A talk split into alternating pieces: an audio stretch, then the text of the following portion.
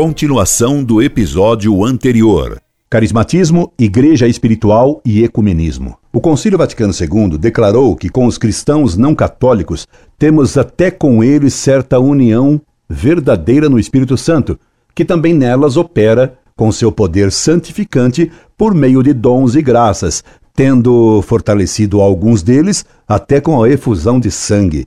Concílio Vaticano II, Constituição Dogmática Lumen Gentium, 15. E ainda, o Espírito Santo não recusa empregá-las, as igrejas carismáticas, os chamados ortodoxos e comunidades separadas, as seitas heréticas protestantes, como meios de salvação, embora a virtude desses, meios de salvação, derive da própria plenitude de graça e verdade confiada à Igreja Católica. Concílio Vaticano II, decreto Dignitatis Humani 3. O concílio empregou uma linguagem propositadamente vaga, pouco clara. Por exemplo, não distinguiu entre graças atuais, que Deus sempre dá a todos os homens, e graça santificante ou habitual, que só pode existir fora da igreja, em quem, em estado de ignorância invencível, segue a lei natural, tendo pelo menos implicitamente o batismo de desejo.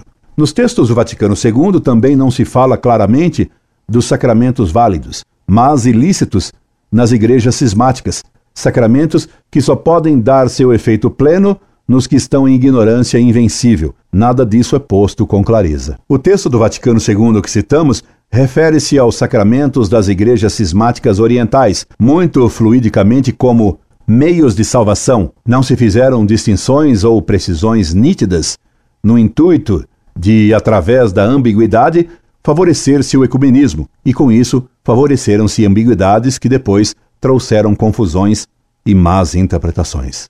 Daí a famosa discussão entre os que seguem a letra do Vaticano II e os que dizem seguir o espírito do Vaticano II. E essa divisão entre seguidores da letra e seguidores do espírito do Vaticano II chega até mesmo ao Colégio dos Cardeais. O cardeal Casper segue o espírito do Vaticano II, enquanto o cardeal Ratzinger, com João Paulo II, segue a letra do Vaticano II. Nem entre os cardeais o Vaticano II produziu a união e a unidade. Os carismáticos da RCC se aproveitam dessa ambiguidade dos textos do Vaticano II sobre a ação do Espírito Santo para defender que o Espírito Santo não se limita a dar os seus carismas dentro dos quadros da Igreja Católica, mas que os fenômenos místicos que se registram nas seitas protestantes e mesmo nas religiões pagãs seriam efeitos autênticos dos carismas do Espírito Santo. Pretendem dar uma nova unidade à Igreja,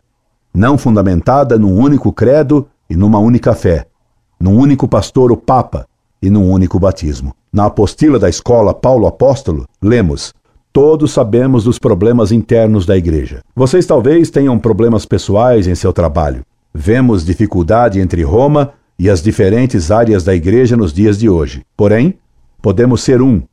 E esse retiro poderá ser um sucesso inacreditável para trazer uma nova unidade para a igreja, para a família e para o mundo.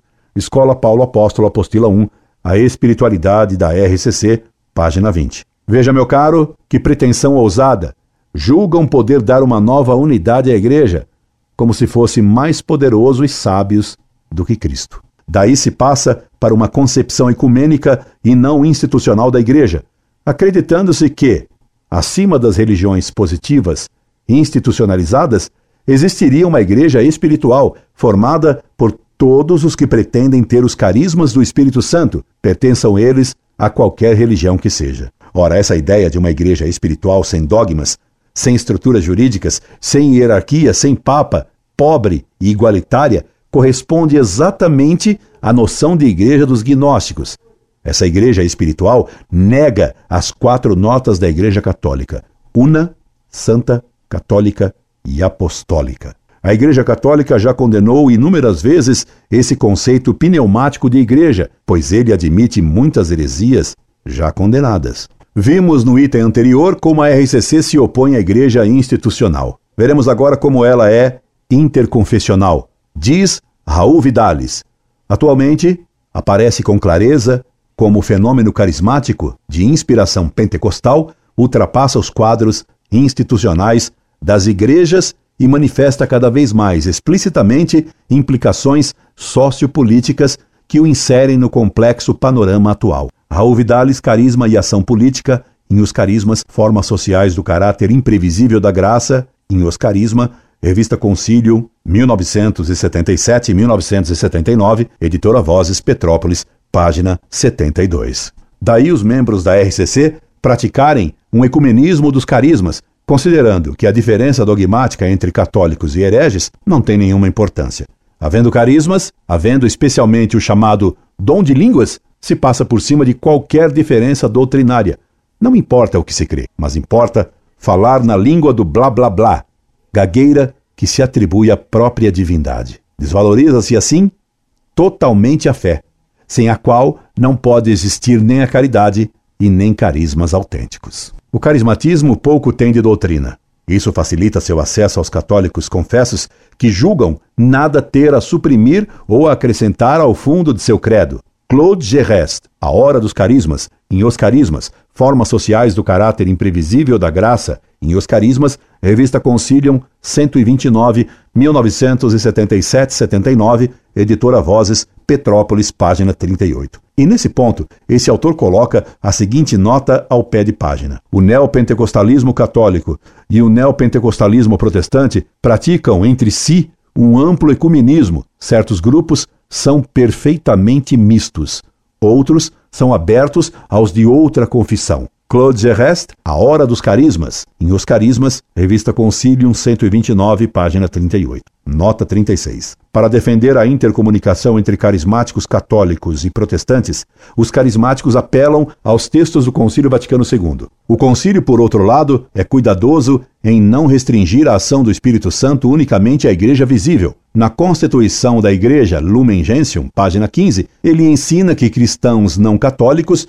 de modo algum real, são unidos a nós no Espírito Santo, pois para eles também ele concede seus dons e graças e é por conseguinte operante entre eles com sua forma santificante. Stephen B. Clarke, a relação entre o batismo no Espírito Santo e a crisma e encontros para oração no Espírito Santo, página 39. Repare, prezado, que o texto que coloquei em negrito fala em igreja visível, como se houvesse outra igreja invisível, o que é contra a doutrina correta. Os que, por ignorância invencível, seguem a lei natural pertencem à alma da igreja visível, a única que existe, e não uma igreja invisível que jamais existiu e nem pode existir. Conheço vários católicos que me disseram que, quando eram da RCC, iam várias vezes e com facilidade a cultos carismáticos protestantes porque julgavam que eram tudo a mesma coisa.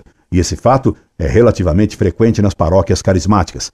Eu mesmo ouvi uma vizinha beata carismática recebendo testemunhas de Jeová e dizer-lhes contentíssima: Que bom! Agora nós somos uma só igreja. Estamos todos unidos. Por isso, Gerest ousa escrever que a igreja que a gente pensa edificar é a do ajornamento e da oikoumene. O espírito que aí se invoca é não a fria imaterialidade em Deus, mas o sopro, aquilo que apressa o tempo, que recua os limites do impossível e partilha sua alegria. Claude Gerest, A Hora dos Carismas, em Os Carismas, Formas Sociais do Caráter Imprevisível da Graça, em Os Carismas, Revista Concilium, Editora Vozes, Petrópolis, página 41. Então, os carismáticos pensam edificar uma igreja como se Cristo não tivesse já edificado a sua igreja sobre Pedro. Que nova igreja é essa que os carismáticos pensam edificar no lugar da Igreja Católica Apostólica Romana? Qualquer que seja essa nova igreja, ela será outra que a Igreja de Cristo. Portanto, será uma igreja falsa. Continua no próximo episódio.